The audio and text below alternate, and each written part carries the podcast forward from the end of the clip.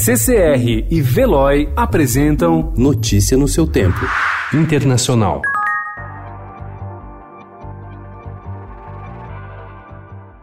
As enchentes de março de 2019 e as altas temperaturas que vêm afetando a safra de grãos têm virado a cabeça dos agricultores de Iowa, estado americano que deu ontem o pontapé inicial na temporada de primárias que definirão o rival de Donald Trump na eleição presidencial de novembro. O setor rural, que sempre foi refratário ao tema, começa a mudar de opinião. E o aquecimento global ganhou força na campanha nacional do Partido Democrata.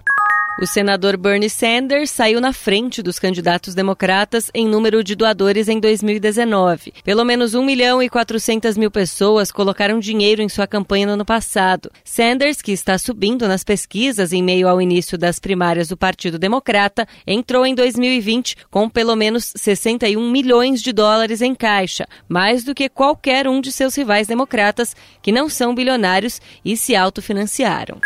Com o príncipe Harry e a mulher dele, Meghan Markle, voou para o Canadá uma equipe de 15 agentes da Scotland Yard com a missão de fazer a segurança do casal. O grupo de policiais altamente treinados, no entanto, vem reclamando que segurança é a última coisa que eles fazem na ilha de Vancouver, onde os dois vivem com o filho Archie. De acordo com uma fonte da Segurança Real, os agentes se queixam de tarefas domésticas, como pegar café em restaurantes de fast food e fazer compras no supermercado. Na semana passada, alguns foram vistos comprando comida em uma delicatessen de produtos produtos orgânicos, a preferida de Meghan.